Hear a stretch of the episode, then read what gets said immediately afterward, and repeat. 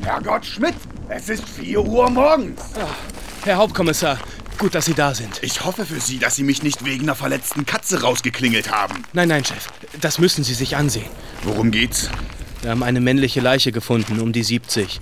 Verwesung hat schon eingesetzt. Ein Hund hat ihn ausgegraben. Aber was mich wirklich... Todesursache? Äh, wissen wir noch nicht.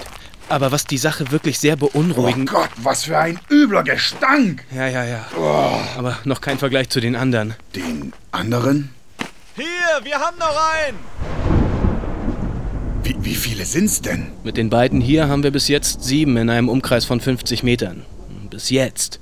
Wir graben noch weiter.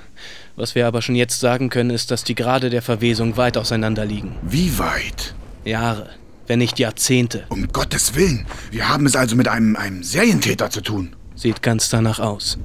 Nur eins verstehe ich nicht. Was, Herr Hauptkommissar? Warum zur Hölle steht hier, inmitten dieser gottverlassenen Gegend, eine Kirche?